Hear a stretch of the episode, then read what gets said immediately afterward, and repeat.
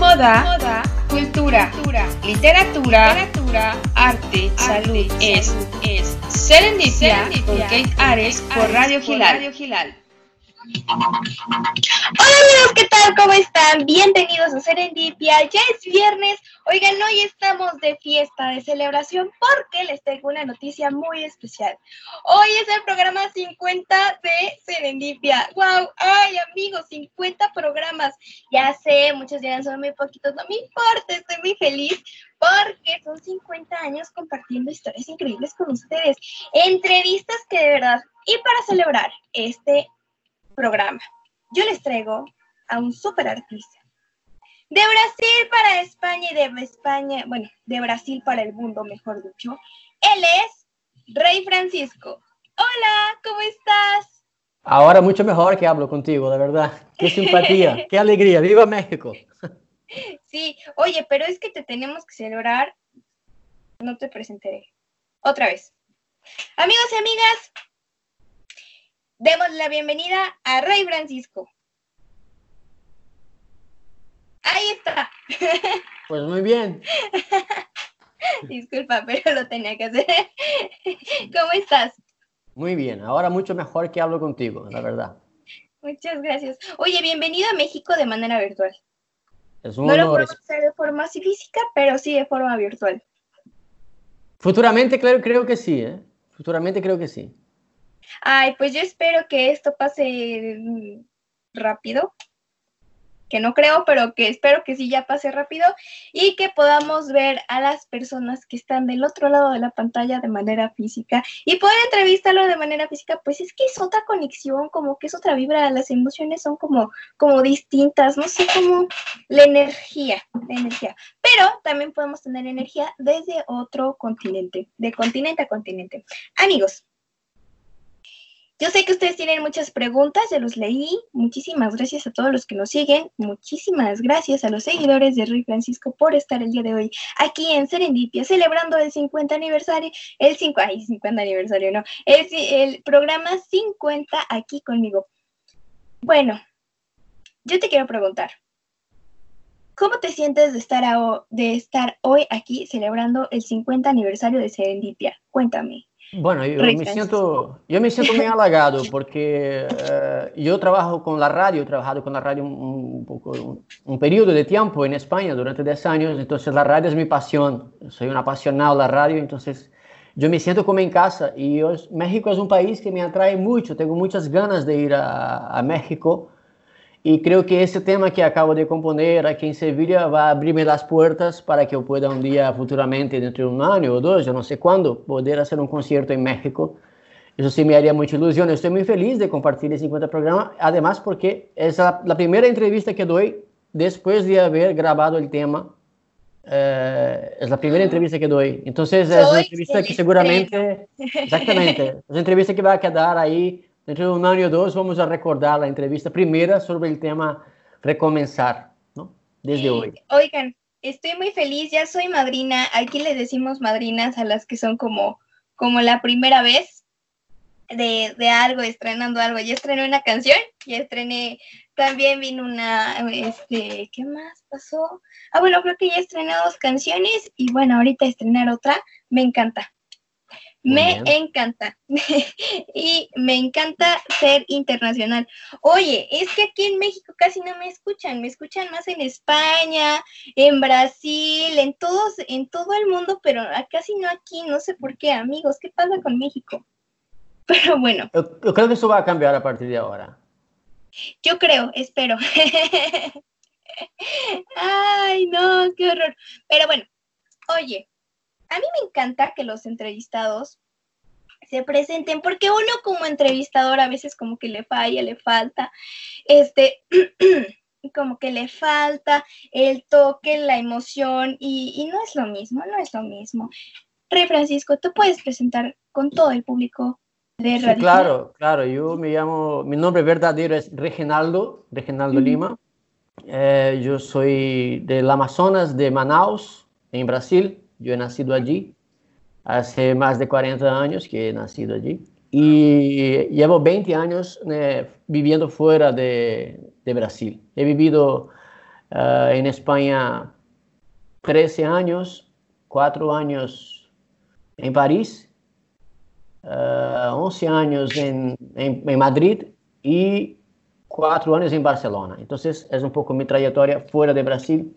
Yo cuando llegué a España, yo como no tenía documentación, me metí a tocar en el metro uh, para ganarme la vida allí. Con la guitarra yo cantaba canciones de Roberto Carlos, que aún las canto.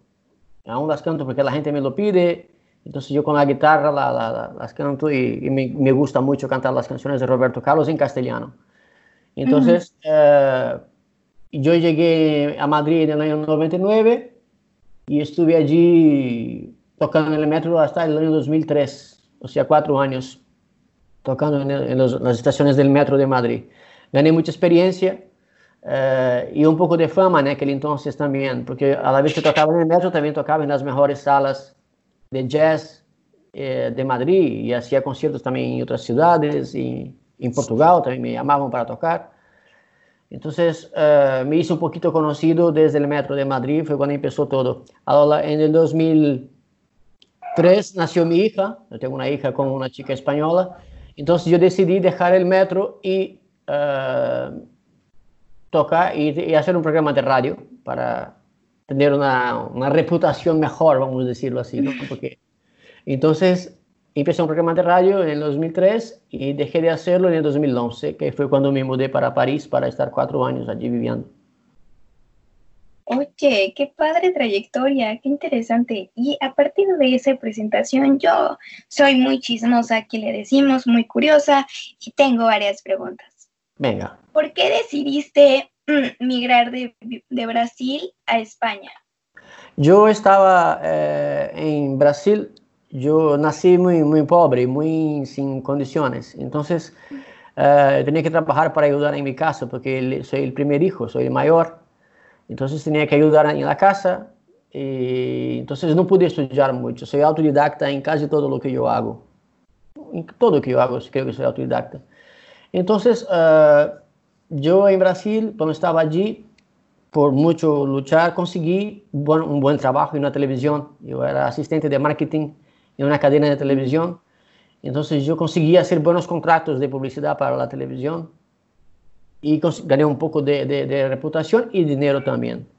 Pero a la vez con eso yo también tuve una depresión profunda porque yo pensaba que cuando yo tuviera más dinero, más situación, una situación económica más cómoda, yo me sentiría mejor y sería más feliz. Entonces cuando yo llegué ahí y vi que yo tenía, vivía un buen piso, vivía, tenía un buen sueldo, ligaba con, la chica, con las chicas que me, que me gustaba, era todo muy fácil, me entró un vacío inmenso, un vacío brutal, y entonces yo uh, entré en una depresión bastante profunda, porque no, sentía, no había sentido a, a, casi nada, ¿no? Entonces intenté reaproximarme de mi madre, de mis hermanos, pero no, esa, reapro esa reaproximación no era muy, uh, ¿cómo puedo decir? No era muy benéfica porque como yo trabajaba estaba muchas horas fuera de casa, entonces habíamos perdido conexión familiar éramos como amigos, no había una, un amor, un cariño de familia, ¿no? que es algo tan importante. Entonces esas cosas todas sumadas me llevaron a sentirme muy, muy solo.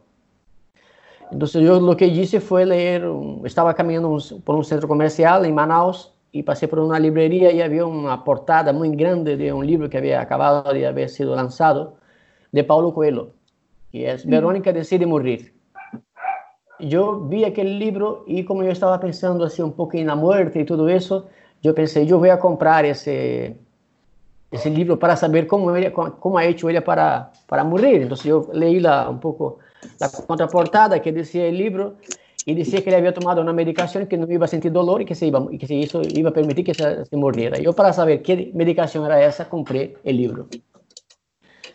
Y al leer el libro, uh, desistí de la idea completamente de suicidio, de muerte y de todo eso, y decidí renacer otra vez eh, intentando realizar mi sueño que era ser cantante, músico, que era asistente de marketing, tenía un, un trabajo bastante bueno. Entonces yo eh, decidí, organizar toda mi vida para salir de, de, de, de Brasil y reinventarme y renacer otra vez. Y esa fue, esa fue eso fue lo que me motivó a, a, salir de Brasil, porque yo quería reencontrarme, quería ser yo mismo, quería eh, olvidar los, los, las cosas que me hacían, como dice la canción que hice, ¿no? Olvidar lo que me hacía llorar uh, y, y, renacer otra vez, y lo hice. Yo fui, me cogí un poco de pasta que tenía y compré el billete y me vine a... a yo, en realidad yo iba a Portugal, iba, iba a vivir en Portugal, pero el, el avión hacía escala en Madrid y yo tenía que estar ocho horas en Madrid en aquel entonces. Y iba en tren para Portugal. No me acuerdo muy bien, pero creo que era porque la gente de viajes me dijo que era mucho más barato. Y nada, yo me quedé las ocho horas eh, y al final desistí del, del, billete del tren para, para Portugal. Y me quedé en Madrid sin conocer a nadie, sin tener ningún contacto, sin conocer, sin saber el futuro, sin saber nada, pero con una sensación de libertad que nunca había sentido yo antes. Entonces yo ah, decidí afrontar todo. Entonces, caminando por el metro, entré en el metro, yo paré el coche de la policía para que me informasen dónde había hoteles baratos, me informaron que era en el centro de Madrid. Y yo cogí el metro y en el metro encontré a un músico que tocaba en el metro. Uh -huh. Era peruano. Entonces empecé a hablar con él, el poquito castellano que hablaba yo. Él entendía un poco de portugués y dije, no, es que, es que voy a buscar un, un hotel. Y mira, eh, coge mi teléfono. Entonces cogí su teléfono, su móvil y, y nada.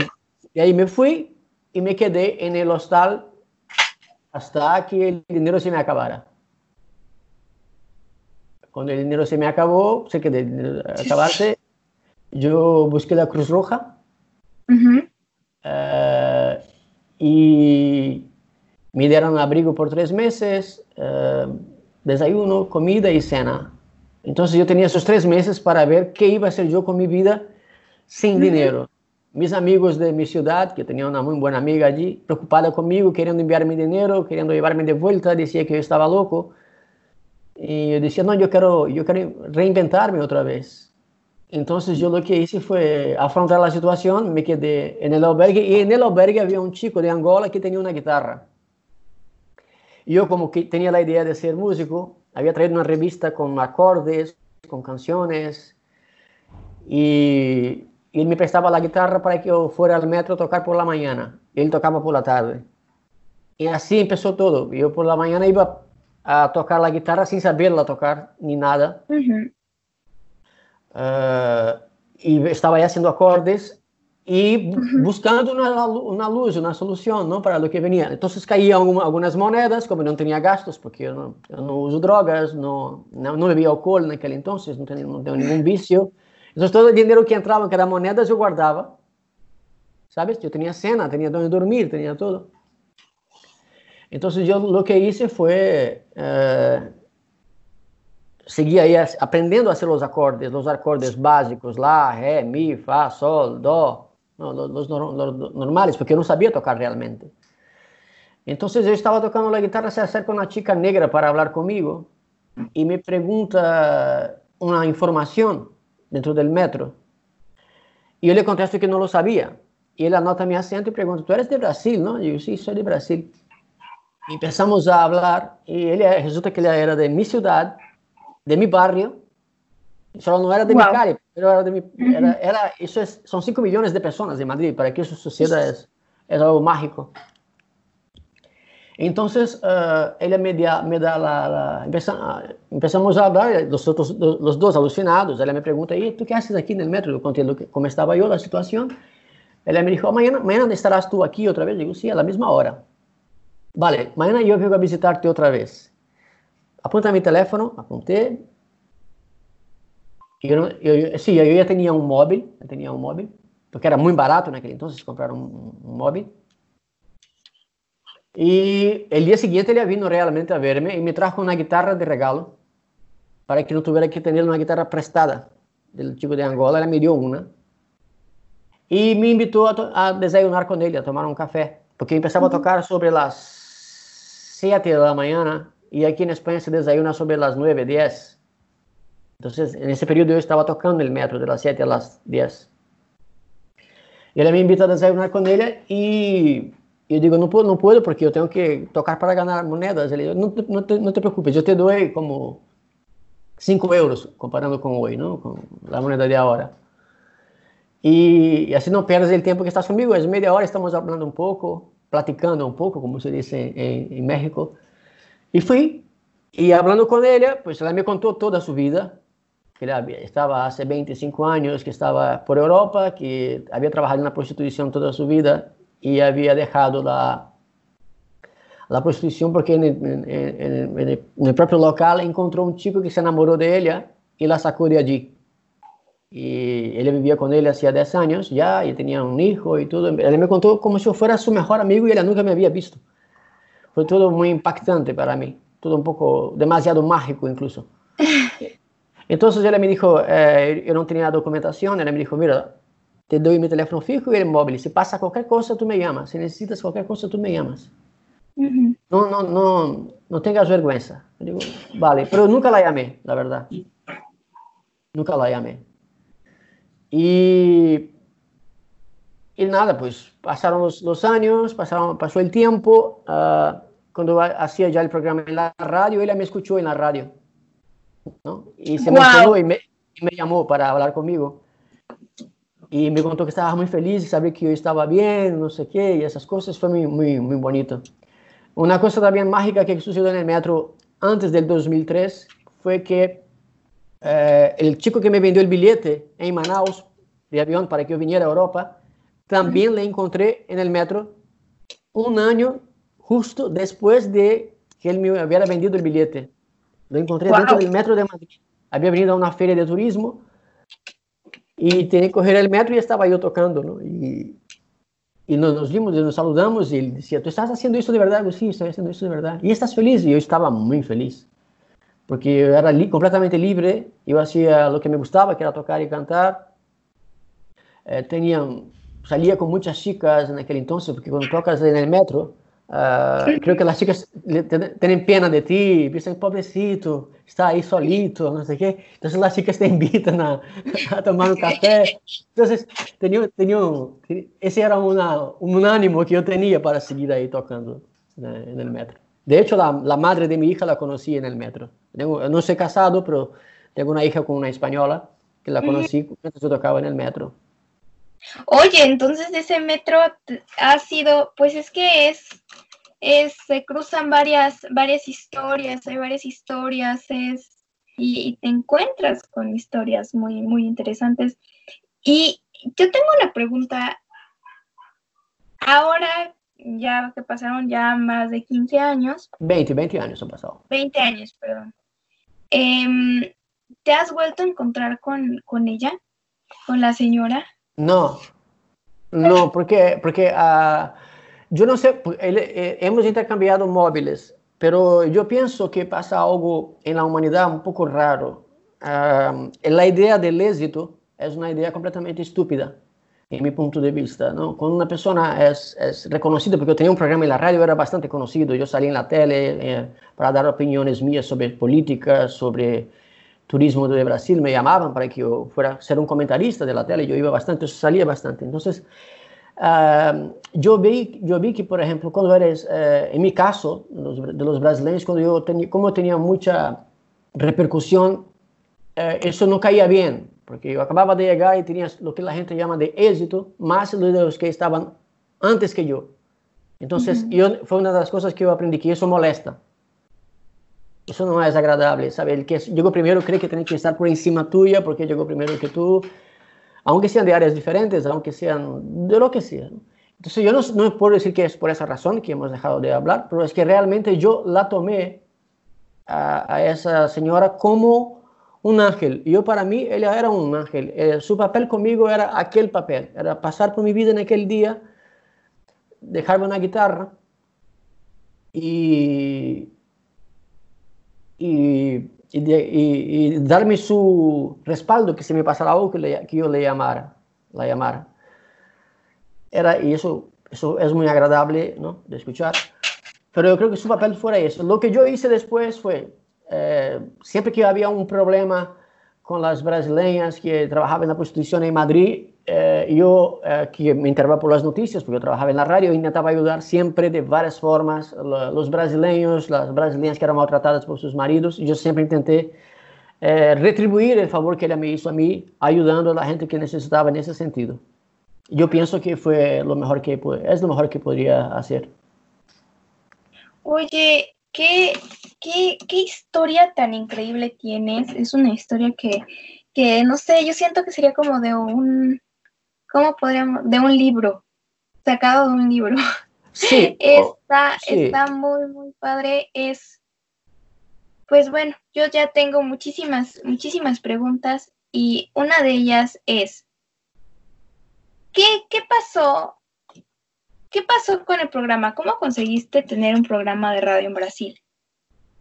En Brasil. Digo, en España, perdón, en España, lo siento. En, España, uh, bueno, yo soy un, un, en mi cabeza, por alguna razón que yo desconozco, no sé explicar cómo es. Eh, conseguir el éxito en un proyecto es muy fácil. Yo me hago una estrategia en mi cabeza y voy, voy, voy y lo consigo. Tarda un año, un año y medio, pero siempre consigo. Uh -huh. Uh, pero isso, isso sempre em minha vida sempre foi assim desde niño. Não é algo complicado para mim.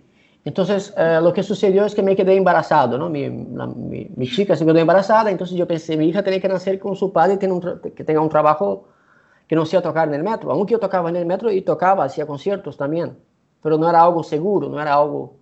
Então, eu pensando nisso, comecei a escutar as rádios que haviam y escuchaba para ver, para enviarles propuestas, porque como yo ya era conocido como músico, yo siempre que yo tenía una actuación yo salía en los periódicos, daba noticias sobre mí, aunque no tuviera ningún CD grabado, o sea, nada. Yo tenía un CD pirata grabado que yo vendía en el metro con canciones de Roberto Carlos de un concierto que yo hice, pero no tenía nada, un disco, nada de eso. Yo vendí dos mil discos el metro de este disco eh, com canções de Roberto Carlos, do, do qual eu não, eu não tenho esse, eu não tenho esse disco. Oh, Algunos, no. no, eu não tenho, eu não tenho, pero tenho amigos que lo tienen. Eh, gente que me encontrou anos depois, mira, eu tenho tu CD, me enviaram fotos, em meu Instagram está además una, una, tenho aqui tu CD guardado e tudo isso. Então, pero é um CD pirata, não é nada autêntico, nada de outro mundo. Entonces lo que hice, escuché todas las radios y claro, yo hice un currículum de mi trayectoria y fui a las puertas de 10 radios. Yo elegí 10 radios, cogí los, las direcciones, los contactos, como podía ser, y, y, llevé mi currículum y con mi proyecto de hacer un programa de música brasileña. De las 10 radios que fui, me llamaron solamente de una que era a Rádio do Círculo de Belas Artes, que acabava de começar sua andadura, mais ou menos. Havia um ano que estava começando a, a funcionar. E era uma rádio cultural como a vuestra. E como eu era conhecido, eles veían interessante ter um, um, artista conhecido brasileiro em la rádio e me deram um programa para fazer um programa. Então eu comecei a ter uma hora a semana para fazer o programa. Então eu comecei a fazer o programa o dia exato, dia 15 de setembro de 2003. Mi hija nació el día 10 de septiembre de 2003, cinco días antes. Entonces era como una... El, el, bebé nace con el pan bajo el brazo, era algo un poco así. Sí. Entonces era, fue un poco así que sucedió. Y empecé a hacer el programa y el acuerdo que yo tenía con ellos era, ellos no me pagaban un sueldo, pero el 50% de los patrocinios que yo consiguiera eran para mí. Entonces yo salía a buscar patrocinadores y los conseguía los conseguía. Y, y, así fue. Y estuve ahí bastante tiempo y entrevisté muchísima gente famosa, tanto de España como, como de Brasil en mi programa. Muchísima gente. ¿Cuál, cuál fue la persona que más te, te impactó entrevistar durante el tiempo que tuviste el programa? Gilberto Gil. Gilberto Gil es un... Gilberto Gil en castellano. Uh, foi o que mais me impressionou porque ele é um artista quase, se pode dizer, mundial. Sabe, é um artista que tem uma, uma fama mundial quase, digamos que da metade, como Roberto Carlos, não? em outro mercado, outra linha de mercado, mas uh, é um artista internacional, foi ministro de Cultura de Brasil. Uh, entrevistá-lo foi muito impactante para mim por a humildade que ele tinha. Porque él era muy importante, ¿sabes? Eh, era ministro de Cultura y en sus vacaciones iba a hacer un concierto, una gira por España y, me consideró una entrevista. Entonces yo le entrevisté y vi que era una persona muy humilde, me trató como si yo fuera súper importante, mi programa acababa de, de, empezar el primer año, entonces fue la, seguramente la persona que más impactó por la humanidad que tiene él y por la luz que tiene fue Gilberto Gil, uh, brasileño, ¿no? Uh Espanhol, assim que mais que eu entrevistei que mais me impactou. Uh, espanhol. Eu diria que alguns atores que eu entrevistado, alguns diretores de cine. Fernando Trueba, que é um diretor de cine espanhol, que ganhou, ganhou um Oscar por uma película suya. Okay. Wow. La película se llama La Belle Époque. Ajá, sí, lo he escuchado. Y él ganó Oscar con esa película. Y le, también por la misma razón, porque una persona muy asequible, muy culta, porque lo que hace la cultura es hacer con que la gente entienda que nadie es mejor que nadie. La cultura es fundamental por eso. El trabajo, el, el, la fama o la, la ocupación que tenga uno en sus labores profesionales no te hacen mejor ni peor que nadie. Peor. Pero eso solo permite, solo permite la cultura, es la que permite abrir la, la, la cabeza de la gente, ¿no? Entonces, claro, claro. como entrevisté a dos personas muy cultas, pues el resultado ha sido este. Seguramente los que más me han impactado positivamente. Sí, claro. Oye, has tocado un tema muy bueno y muy, y muy importante dentro de, de las riendas que tomes en tu vida. Puedes tener todo el éxito del mundo, puedes tener todo el, la gente, o sea, te puede seguir el paparazzi, ¿no? Te puede, o sea, ser Angelina, el tamaño de Angelina Jolie, ¿no? De artista y todo. Pero siempre teniendo la compostura y siempre diciendo, eh, pues el éxito llegó a mí, pero no me creo más que nadie, todos somos iguales. Eso es muy importante y eso es algo que muchas personas aún no lo entienden, ¿no? Desafortunadamente, a veces, así pasa, amigos allá en casa, por favor, entiendan que el éxito no te, no te hace ser, ser una persona o, o pasar encima de otras, ¿no? Entonces, eso es muy, muy importante. Y además el, el coronavirus llegó para enseñar esto, ¿no? O sea, claro. Nos, Claro, igualó, ah, ya que, ya que no nos damos cuenta por naturaleza humana, por cuestiones de razonamiento, pues mira, viene un virus y igual a todos. Coge el presidente de Inglaterra, el primer ministro, coge el, cualquier persona, ¿no? Entonces, Claro. somos iguales. Entonces, eh, eso para mí, eh, yo, yo pienso así también, ¿no? Yo conozco el éxito y el fracaso, porque yo, son, el éxito y el fracaso para mí son casi lo mismo. Con reacciones, dist- so- con reacciones sociales distintas, ¿no? Porque el fracaso, la gente quiere apartarse de ti. Y con el éxito, la gente quiere acercarse a ti. Acercarse Pero, eh, y ser tu amigo, sí. Sí, pero, pero en, en- en el fondo es lo mismo, porque la- cuando tienes eso, los que se acercan a ti no son amigos. Y en el fracaso, el que se va es porque no es amigo también, o sea, es la misma cosa. Es la misma razón. Qué cosas, ¿no? Que los humanos somos muy extraños, tenemos un comportamiento muy raro, aunque se supone que somos más evolucionados, ¿no? Que los animales, no, la verdad no, es que no.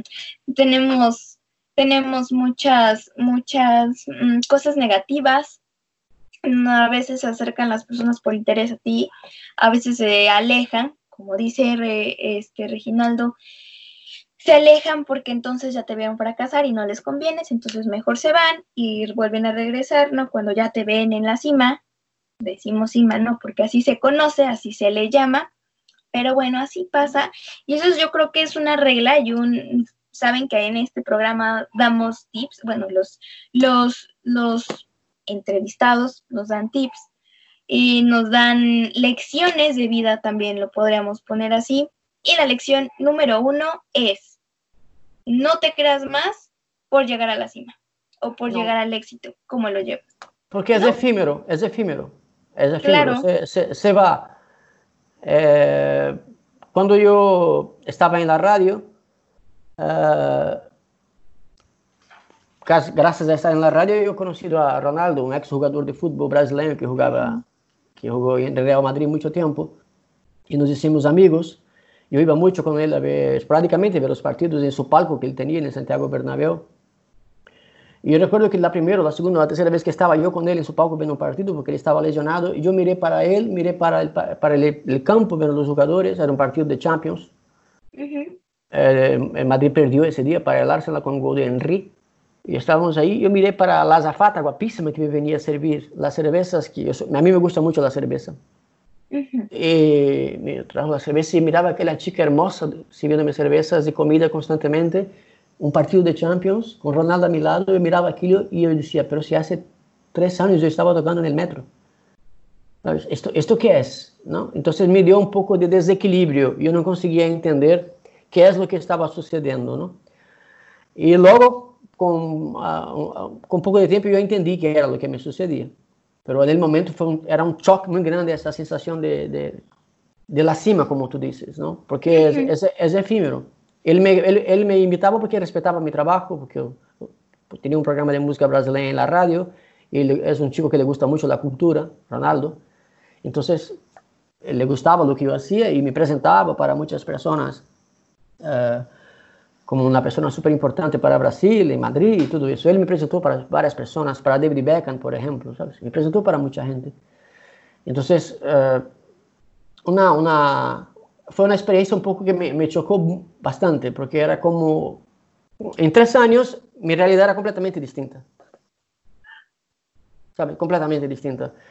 Por creer en mí, por creer en Dios y por creer en lo que yo hacía. El precio es muy alto, porque cuando haces eso, cuando tienes el, el coraje de, de, afrontar y realizar un sueño, uh -huh. el precio que vas a pagar es alto. Claro. pero vale la pena, pero vale la pena cuando tienes con quien compartir eso, que era lo que yo no tenía. Porque cuando estás, cuando llegas a la cima, miras para un lado y estás realmente solo, que fue lo que me sucedió, eh, te mareas, te mareas y te caes, que es lo que me sucedió ¿no? en aquel entonces. Entonces, eh, es, es, es, importantísimo cuando logres el, el éxito de lo que tú quieras, del proyecto que tengas o realizar tus sueños, tener alguien con quien compartir, que sea una pareja, que sea tu, un, tu madre, tu padre, tu, un, un, hermano, un amigo verdadero. Es, es, muy importante tener con quien compartir las dos cosas, el fracaso y el éxito. Eso es el punto de equilibrio que yo pienso que me faltó algunas veces y, y, y que creo que la gente debería saberlo. Es muy importante tener con quien compartir de verdad las cosas. Que son claro, y no aleja, como, como mencionas, ¿no? Algo muy importante y algo que pasa muy a menudo, ¿no? Eh, con este tema que se le sube, aquí se le, se le subió el puesto, se le subió el éxito, entonces se alejan, alejan a las personas que realmente importan, alejan a, a la mamá, alejan a, a, los amigos, porque los creen poca cosa y entonces las personas que se le acercan a la persona. Sí, lo que has dicho es verdad, pero uh -huh. también hay una otra realidad, Katie. Uh -huh. Cuando eh, logras el éxito, la gente que estaba antes contigo también te mira distinto.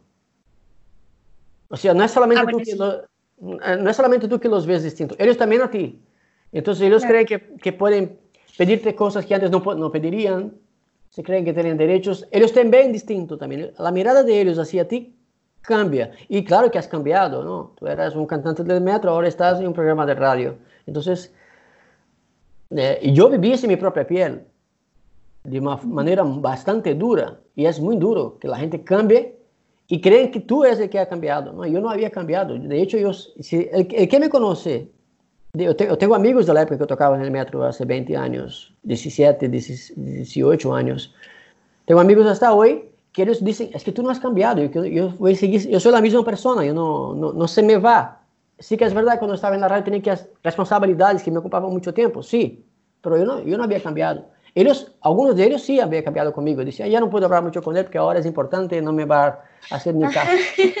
¿Sabes? Pero no, no, no, no, vamos a ver, tú no, no, vas a quedar todos los días con la persona, pero quedas una vez a la semana para comer o para estar juntos, o para un café o para, o para una cerveza, para charlar, ¿no? Pero porque siempre hay que tener.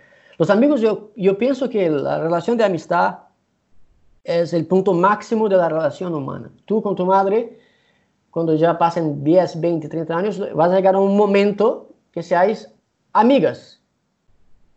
Seguirás siendo tu madre, pero se, se, vais a ser amigas. ¿no? La amistad es el punto que, evoluciona, que evoluciona todas las relaciones, sean de pareja, de familia, de todo.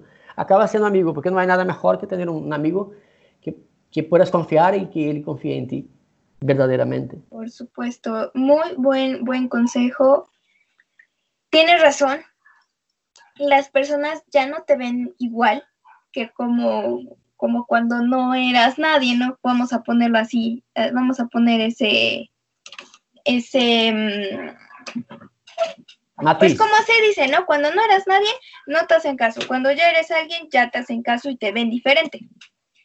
Pero bueno, esas son las cosas que debemos pasar, amigos. Si está, bueno, vamos a llegar a una meta, tenemos una meta. Lo muy importante es que ustedes no pierdan el piso. Aquí, aquí se dice así, que no pierdan el piso, el que suelo. no, Aquí. el sue- sí, No que- no se crean mayor que nadie, porque nadie es más que nadie, nadie está por encima de nadie, todos somos iguales, todos somos seres humanos, no, todos somos iguales, ¿ok? Nadie, nadie está por encima de nadie, y eso es muy, muy importante que lo deban saber, por favor, métanselo en su cabecita, porque está muy cañón que las personas se, mm, se crean más y pasen por encima de los demás y humillen, y eso no está bien. Pero bueno, ya nos, ya nos desviamos un poquito del tema, aunque es un tema muy interesante. Em, mi pregunta es, ¿cómo fue que dejaste ese programa? ¿Qué pasó ahí? Bueno, hubo una crisis eh, en el 2008 en el mundo entero económica de una burbuja inmobiliaria que sucedió en Estados Unidos que afectó a todo el mundo. Eh, entonces, el- mi- yo había conseguido un patrocinio del gobierno de Brasil para mi programa. Ujú. Entonces, me patrocinaban el programa a cada año, se renovaba el patrocinio. Entonces, yo tenía un sueldo bastante bueno, eh, que me podía vivir más o menos bien, junto con los conciertos que yo ayudaba a organizar o la publicidad de conciertos que compraban en mi programa de radio. Lo llevaba bien. En el 2008, con la, crisis, eh, lo que sucedió fue que el, el gobierno, cuando ganó Dilma Rousseff las elecciones, ella cortó el patrocinio de mi programa de radio. Entonces me quedé sin el patrocinador más importante. ¿No? Entonces, eh, luego, la economía en España se notaba mucho que estaba hundida, que es lo que va a suceder en el mundo ahora mismo, ¿no? en, el- este, en lo que queda de año y el año siguiente. Por eso, por eso he hecho esa canción. Esta canción está pensada para estos momentos que van a suceder a partir de ahora y para el año que viene. Eh, esa canción está pensada para eso, la que hice ahora, la que vas a, a estrenarla tú. Esa, esta, esta, ah, entonces, eh, económicamente se había hundido. Yo estaba separado ah, hacía unos años ya, estaba soltero. Me había venido a visitar una ex novia francesa que yo había tenido que, se había, que ella se había casado y pero se había quedado viuda. Entonces nos reencontramos, ella vino a visitarme en Madrid, estuvimos una semana juntos. Ah, entonces fueron un cúmulo de cosas que fueron pasando conmigo ah, que yo, yo estaba también muy cansado porque como el hecho de ser una personalidad brasileña en aquel entonces, del 2003 a 2011, principalmente en los últimos años, del 2008 a 2011, era, era malísimo, porque la gente me buscaba demasiado, los, los, los bra- mis paisanos, para 300 mil cosas. Era un problema aquí, otro problema allí, para ayudar allí, no sé qué. Entonces eso me, de- me dejaba muy cargado, ¿sabes? Tenía, tenía muchísima presión psicológica, yo me sentía en la responsabilidad de ayudar, porque yo tenía posibilidades de hacerlo, contactos, entonces yo ayu- ayudaba a muchísima gente. Pero cuando yo me di cuenta que es un error, porque yo fui a parar en el hospital, estuve una semana internado, los médicos no encontraban nada en mí, y fue el exceso de estrés que me dejó con una pancrea- pancreatitis. Ellos no encontraban ninguna, ningún motivo para que tuviera el ataque del páncreas, pero fue el estrés, sumada a la mala alimentación. Entonces, eh, yo me di cuenta que, que la, la gente que me buscaba para essas coisas. Eu, eu tinha um evento todos os domingos de música brasileña, de samba, em Madrid, que era um êxito. Veniam todos os futebolistas do Real Madrid, do Atlético, do Barça, inclusive de outros equipos de, Europa, veniam ao samba, ao, ao evento que eu tinha de samba em Madrid. porque era un... De hecho, yo lancé el samba en Madrid. Ahora hay samba en Madrid los domingos, pero lo, lancé yo hace 15 años. Entonces, todas esas cosas sumadas, eh, envidias de la gente, porque claro, habían músicos que trabajaban para mí en mi, en mi evento, que, que habían antes, pasaban por mí en el metro y no me hablaban, porque, porque tenían vergüenza. Entonces, para ellos era difícil. Entonces, yo viví esto, ¿no? Entonces, aprendí muchísimo que para ayudar a los demás, primero hay que ayudarse uno a uno mismo. Primero uno se ayuda a uno mismo y si no le afecta ayudar al otro, no, no te hace daño, entonces sí ayudas a los, a los, demás. Pero antes yo creía mucho en esa cosa de eh, me quito mi ropa para dártela a ti, ¿no? Eso no es correcto, es, es una idea completamente equivocada que yo no recomendaría a nadie porque yo la viví en la piel, lo hice y lo que te da la gente de vuelta no, no es lo mismo, nunca, nunca es lo mismo y, y no funciona y te tomo por tonto, entonces es mucho mejor uh, ayudar sí siempre que puedes, pero sin perjudicarte. Entonces, pues yo salí, yo salí del programa por estrés, que me quedé completamente estresado, eh, no, no tenía más el dinero que era importante para mí, tenía la posibilidad de ir a Francia, las cosas en España estaban completamente hundiéndose, Francia estaba económicamente mejor, y me fui, y, y, y lo, lo, necesitaba, además me hizo bastante bien haber, haber salido. De hecho, la radio que yo trabajaba, que se emitía por ondas, por FM, ¿no? por frecuencia modulada, cuando yo salí al, al año, dejó de emitirse en frecuencia modulada y pasó a emitirse solamente por Internet. Y desde entonces hasta ahora sigue igual, solo por Internet.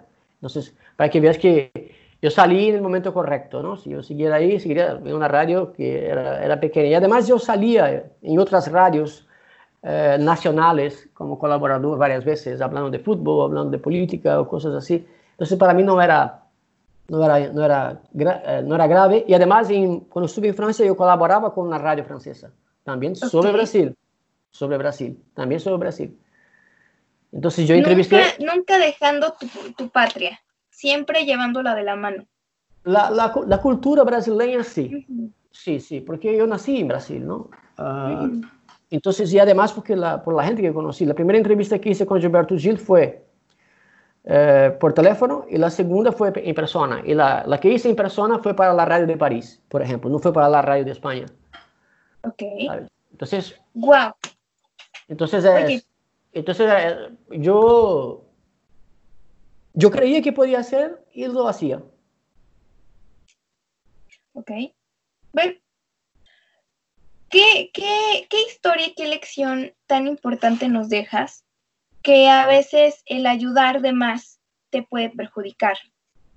Sí, es muy grave. El, es muy grave. el que Yo te digan, No recomiendo a nadie lo haga. Hay que ayudar a los demás. Si, por ejemplo, te voy a dar un ejemplo con dinero.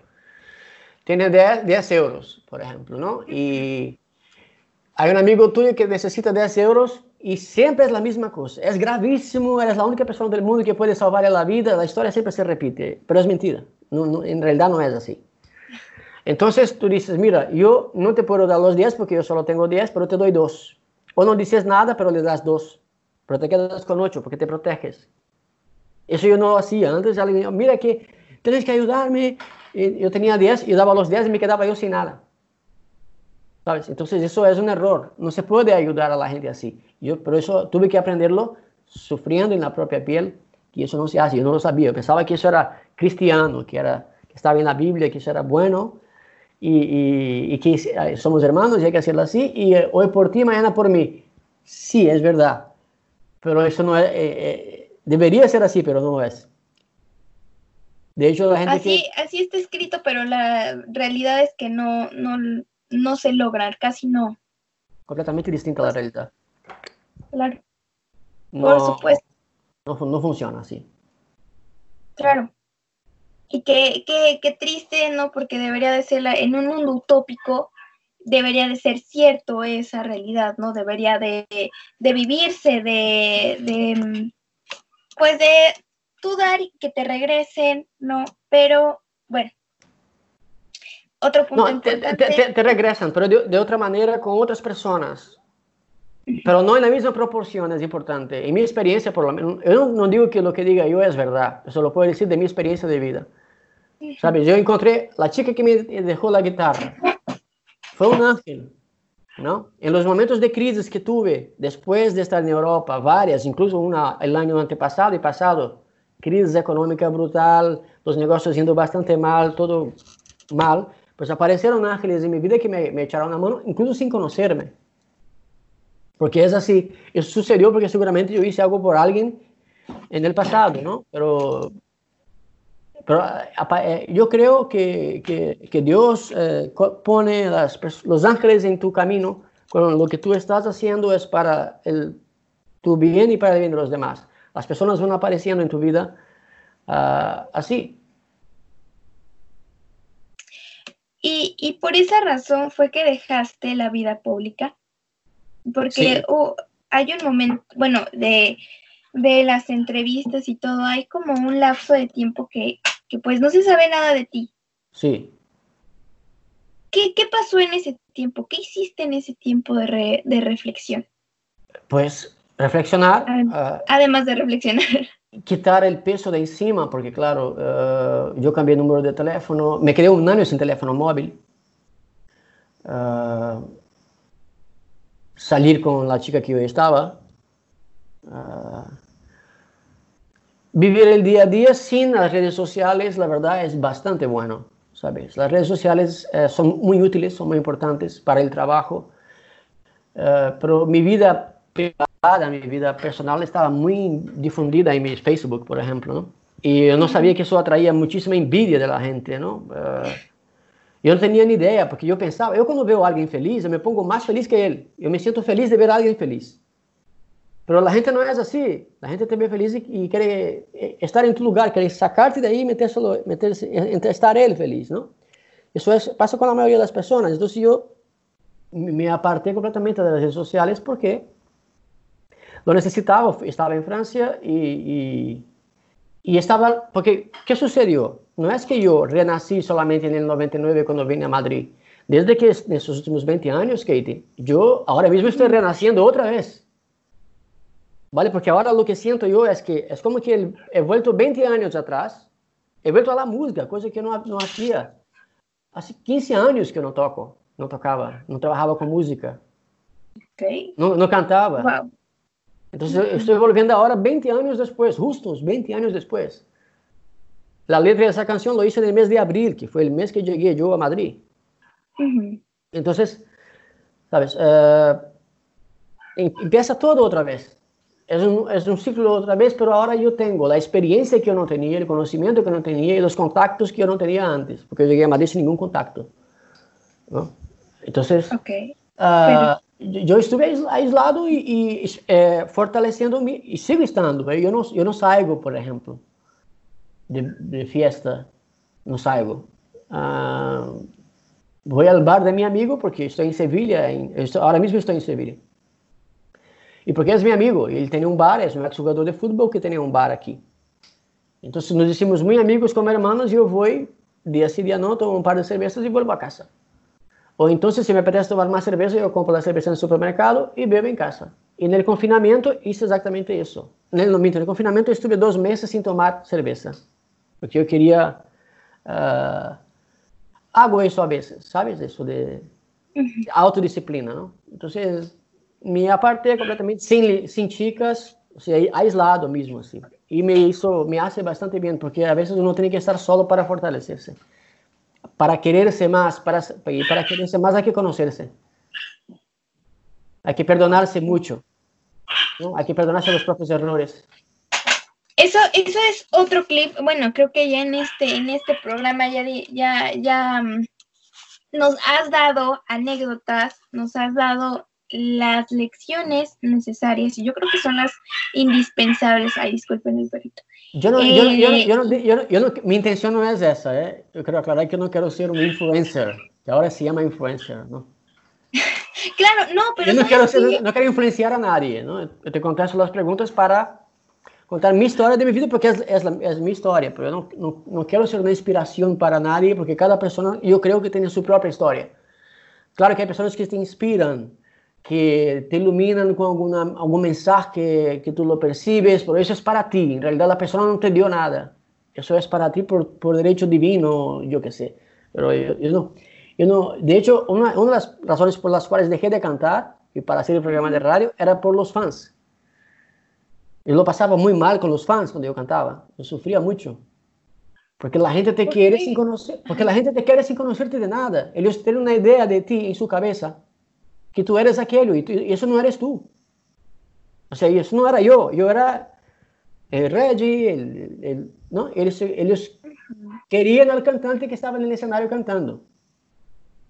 ¿sabes? Querían eso y, y, yo no era eso. Aquello era una hora de mi vida durante un día, una vez al mes. Yo no soy esto. Yo tengo, están todos los otros días del mes, todas las otras horas del día que yo soy otra persona completamente distinta. Entonces, el fan es algo que nunca me ha gustado, nunca me ha gustado mucho, la verdad. Sí.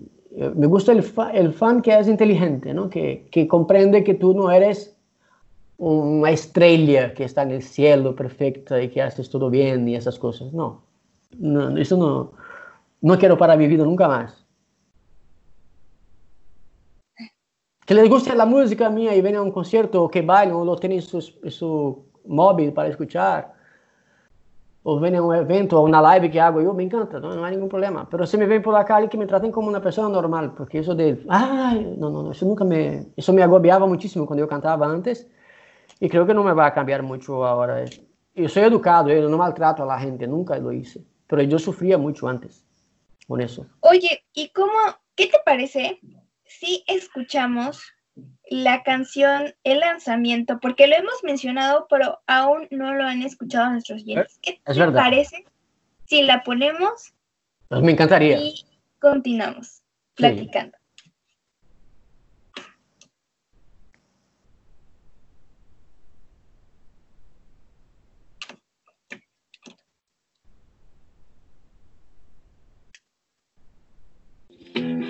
Voy a comenzar todo de nuevo.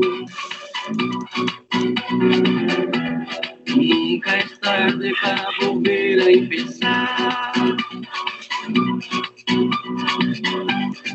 Olvidaré de todo que me hizo llorar. Hoy tengo una cita importante con mi felicidad. Tengo a mi vida toda por delante. Por eso sé. ¿Qué pasó? ¿Por qué, ¿Por qué cantar?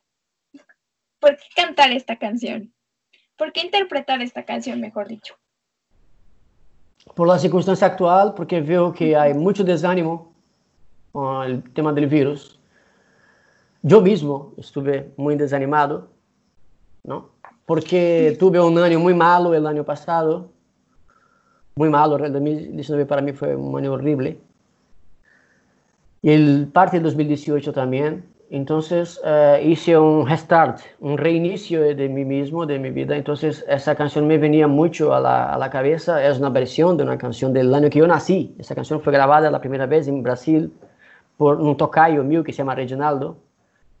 La, el tema es suyo. Él la, la, compuso cuando, después de haberse salvado de un accidente de coche. Entonces él compuso la canción en portugués. Y esa canción cuando yo estaba confinado aquí en Sevilla me venía constantemente a la cabeza, yo la escuchaba y automáticamente mi cerebro traducía para el castellano la, la canción. Entonces yo la, lo que hice fue la, hice una, no una traducción porque no está fiel a la traducción de la letra original, pero transmite el mismo mensaje. ¿Sabes? Y, y, y, antes de estar, dentro de tres semanas más o menos va a estar en Spotify, en todas las, las toda, todas las plataformas digitales, ya va a estar ahí. Ahora mismo no está, estoy solamente pues, haciendo un poco de promoción con, con los colegas de prensa que tengo. Uh, pero lo hice porque yo estoy reinventándome otra vez, estoy renaciendo otra vez. Es otro renacimiento, uh, renaciendo de nuevo, como digo en la letra, ¿no? Y, que, y sé que mucha gente siente lo mismo que yo. Mucha gente se quedó sin trabajo, mucha gente se quedó sin pareja, porque hubo mucha separación de pareja uh, con, la, con, el convivio obligado dentro de casa, el confinamiento. Uh, o sea, hay una transformación muy grande y esa transformación que está pasando para que vayamos de aquí a mejor, tenemos que transformarnos a nosotros mismos. En la letra, yo digo que yo quiero volver a ser mi mejor amigo. ¿No? Yo no pongo que voy a comenzar todo de nuevo, como dice en la letra, y la culpa de que yo te, esté pasándolo mal es de otro, de otro o de algo. No, yo no pongo, tampoco digo que la culpa es mía, ¿no? Pero yo digo que voy a comenzar todo de nuevo, voy a luchar otra vez para superarme y para ser feliz y volver a ser mi mejor amigo, que es lo que tenemos que ser. Tenemos que ser nosotros, cada uno, su mejor amigo, porque así los demás también pueden serlo. Es la idea de la, de la canción, es esa. Claro, oye, pero y, y, es que tiene razón, a veces hay que, los ciclos se terminan donde se tienen que terminar y tienes que volver a empezar, ¿no? Claro que cuando terminan a veces te puede ir mal, ¿no? Te puede, puede sentirte en un hoyo, en un vacío en el que dices, ¿cuánto voy a salir de esto? Pero bueno, al final, al final viene una luz, al final vienen nuevos proyectos, al final, si tú te lo propones y no te quedas en el hoyo y, dices, no, ya, como estoy aquí, ya nadie me saca, ya me quedo aquí para siempre.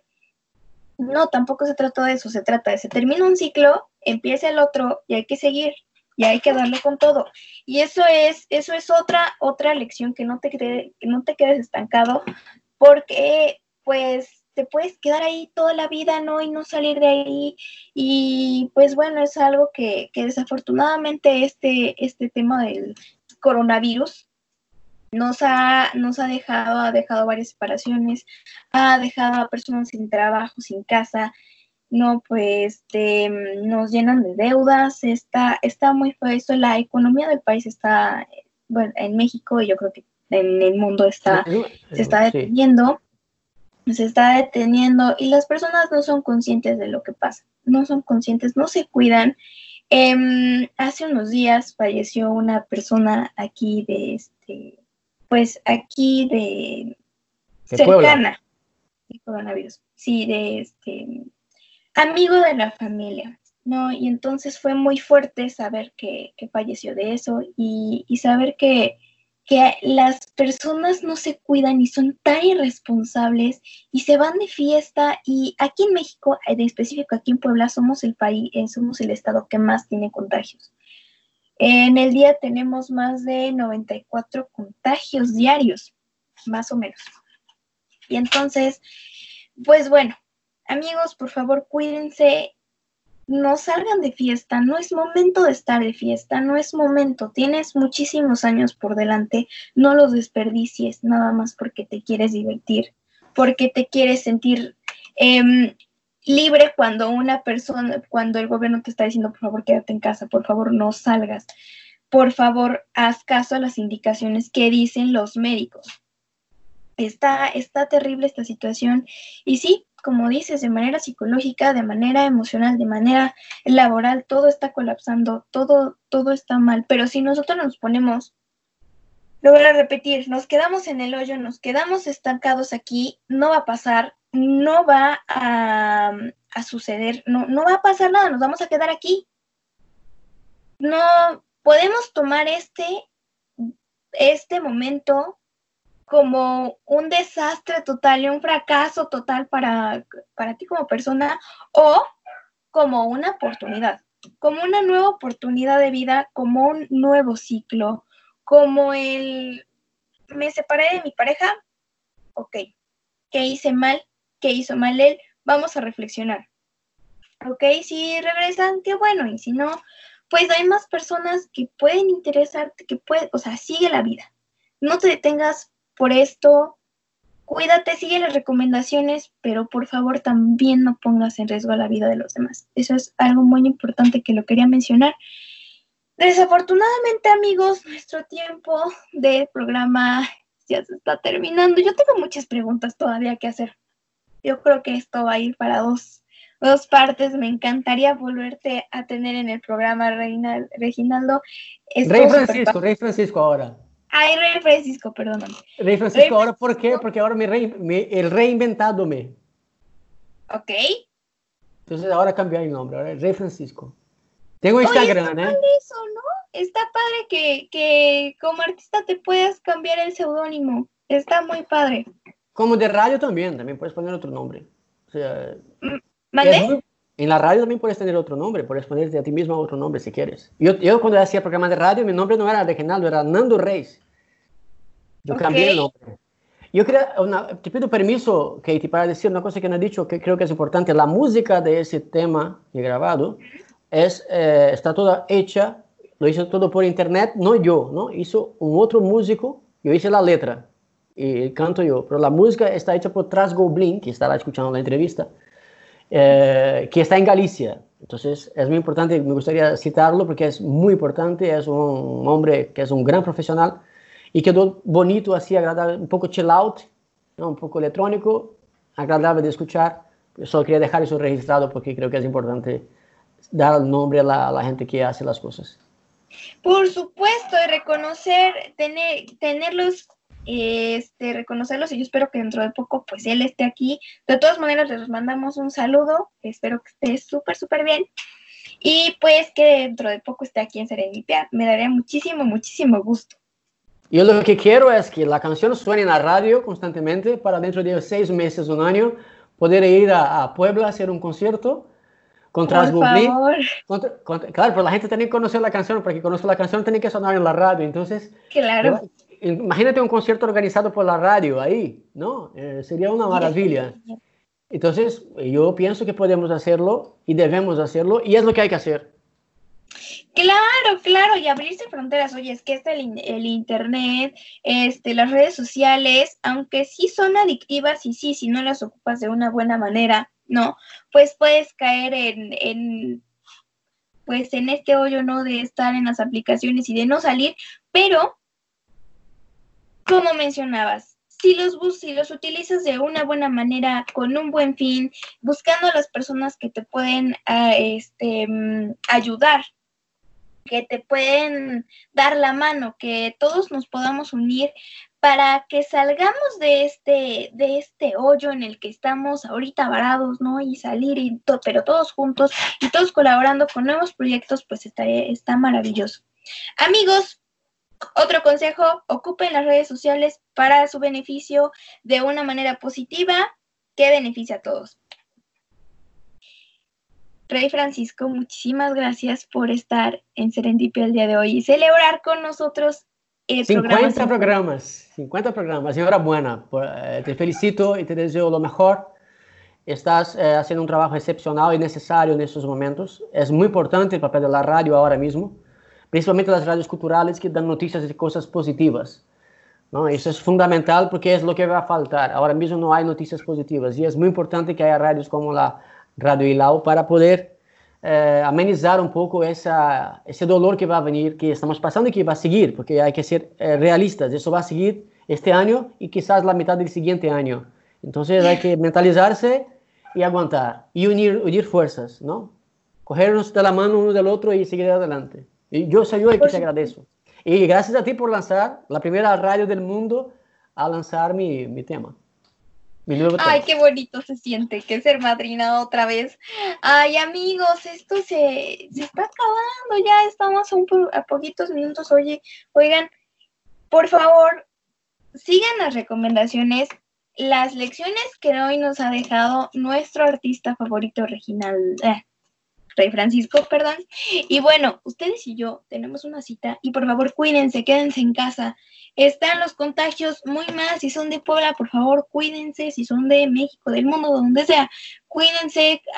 Eh, acaten las normas que, de sanidad que están poniendo, acaten la nueva normalidad, por favor, nos va a costar trabajo a todos entenderlo, este, porque siempre hemos vivido libres, ¿no? Sin mascarillas, sin, sin, sin nada, pero bueno, en esta situación estamos en un momento de crisis, por favor, utilícenla. Sigan las recomendaciones porque el virus sí es real, sí existe, no es lo mismo comparar este virus con la llorona o el, chucapa, el chupacabras, ¿no? Porque pasa algo muy raro aquí en, México, que no lo creen, que no creen el virus, ¿no? Pero creen en la llorona y el chupacabras. Entonces, no, amigos, esto sí es real. Por favor, sí estamos, México es un lugar de muchas leyendas, pero esto no es una leyenda, no es un mito, esto sí es real, esto sí es de la verdad, ¿ok? Amigos, ustedes y yo tenemos una cita este lunes, ya, nuestro 51 programa, programa 51 aquí en Radio Gilal, y bueno, yo Reginaldo, te mandamos un saludo desde aquí de México, un súper abrazo y beso enorme, virtual. Y bueno, esperemos que dentro de poco estés aquí en, en México, por favor. Seguro que sí, seguro que la canción será un éxito en la radio y la sí, seguro de eso. Por supuesto. Oigan amigos, ustedes y yo tenemos una cita este lunes. Así que estén muy atentos a, la programación de Radio Gilal. Yo los dejo con la noche de los, la repetición de la noche de los locos. Estuvo muy interesante, estuvo muy divertido, como todos los jueves en punto de las 5 de la tarde. Y ustedes y yo, recuérdenlo, lunes, 7 de la noche, hora México, por favor, y los de la mañana, hora España. Oigan, es que en España me escuchan a las dos, soy parte de esos desvelos, eso me agrada, me agrada que, que me sigan en España. Así que amigos, por favor, ya lo saben. Muchísimas gracias y hasta la próxima.